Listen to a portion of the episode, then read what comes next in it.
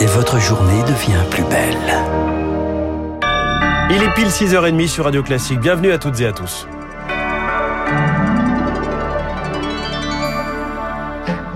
La matinale de Radio Classique avec François Geffrier. Et avec Augustin Lefebvre pour le journal à la une ce matin, le procès d'un meurtre qui a provoqué un émoi international, celui de Mireille Knoll. C'était le 23 mars 2018. L'octogénaire était retrouvé poignardé dans son appartement du 11e arrondissement parisien assassinée parce qu'elle était juive, selon les mots du président Emmanuel Macron. Deux hommes comparaissent aujourd'hui devant la cour d'assises de Paris et ces paroles contre paroles. Victoire Fort. Qui des deux accusés a porté les onze coups de couteau Était-ce un cambriolage planifié qui a atrocement mal tourné? Les déclarations des jeunes hommes n'ont cessé de changer lors de leurs interrogatoires et les deux suspects s'accusent mutuellement et minimisent le caractère antisémite du meurtre. Yacine, fils d'une voisine au septième étage, a passé son enfance proche de Mireille Knoll. Ce jour-là, il passe chez la vieille dame pour discuter et boire du porto.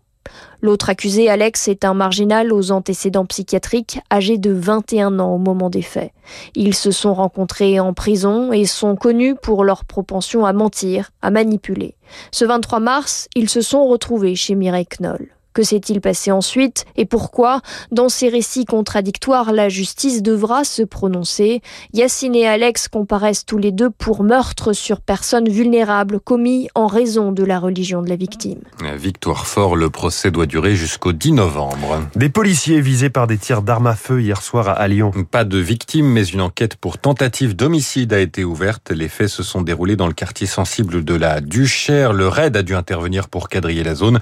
Selon le préfet du Pascal Maillot, s'il s'agit de représailles un ou plusieurs individus, on dirait délibérément sur des policiers euh, nationaux. Fort heureusement, aucun n'est blessé, mais c'est un acte extrêmement grave. On est dans un lieu de deal très fort. Incontestablement, euh, c'est en lien avec des actions qui ont eu lieu ces derniers jours pour euh, pilonner les lieux de deal. Et incontestablement, il y a des réactions et des réactions graves. Le maire de Lyon, Grégory Doucet, parle également de faits extrêmement graves de tirs faits pour tuer. À Mulhouse, le parquet ouvre une enquête pour harcèlement après le suicide de Dina. Au début du mois, la famille de l'adolescente accuse plusieurs de ses camarades de menaces et d'insultes. Il est 6h32. La querelle judiciaire continue autour des chasses traditionnelles. Victoire hier pour les défenseurs de la biodiversité. Une nouvelle fois, le Conseil d'État suspend les arrêtés gouvernementaux qui autorisent les chasses d'oiseaux avec des moyens traditionnels jugés potentiellement non conformes au droit européen. Il les avait déjà retoqués en août. Le gouvernement avait réessayé suspension en urgence. Une décision sur le fond est attendue dans les prochains mois. La biodiversité qui serait l'une des principales victimes du dérèglement climatique. À quelques jours de l'ouverture de la COP26, les rapports alarmants se multiplient. Hier, c'est l'Organisation météorologique mondiale, une antenne de l'ONU qui alerte à ce rythme, nous atteindrons 2 degrés 7 supplémentaires à la fin du siècle, presque le double des objectifs de l'accord de Paris, 1 degré et demi. Quelles seraient les conséquences d'un tel réchauffement pour l'homme?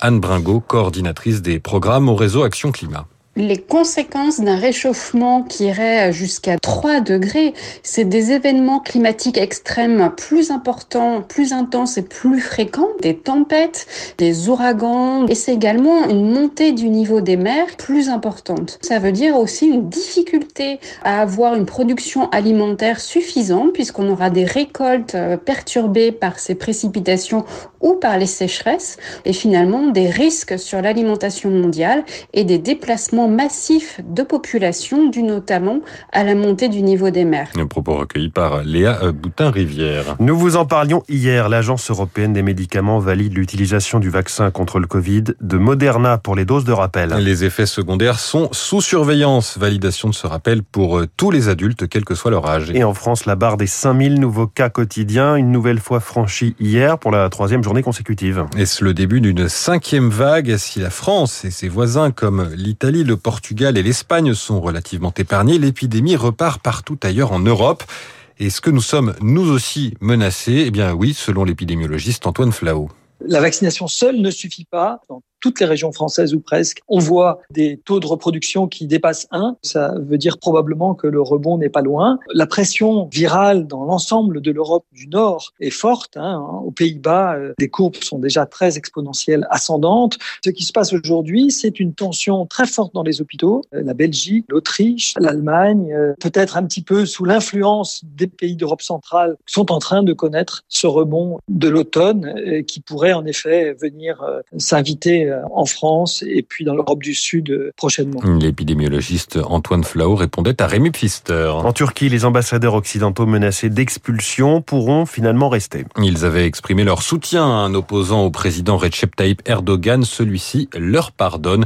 D'autres y verront un revirement alors que cette décision aurait privé la Turquie d'alliés dont elle a besoin. réunion d'urgence du Conseil de sécurité de l'ONU sur le Soudan cet après-midi. La communauté internationale dénonce le coup d'État militaire d'hier matin. Les États-Unis condamnent fermement et suspendent le versement de 700 millions de dollars d'aide destinée à accompagner la transition du pays vers la démocratie. On termine avec une idée de destination pour les vacances de la Toussaint. 2027. L'espace, rien que ça, l'entreprise Blue Origin, qui est dirigée par le milliardaire Jeff Bezos, a annoncé hier sa volonté de construire une station spatiale commerciale, un peu comme l'ISS. Ça serait d'ici la deuxième moitié de la décennie. Commercial, ça signifie que ce ne sera pas uniquement touristique, ça pourra servir par exemple à des nations qui n'ont pas de programme spatial. Et tout ça s'inscrit dans la stratégie de la NASA, l'agence spatiale américaine. Elle encourage la privatisation de l'orbite terrestre basse, 500 kilomètres pour pouvoir se concentrer sur des missions plus lointaines. Bon, ben donc on a notre programme pour les vacances de la Toussaint pour les cinq prochaines années. Merci. C'était le journal de 6h30 de Augustin Lefebvre, nouveau journal à 7h avec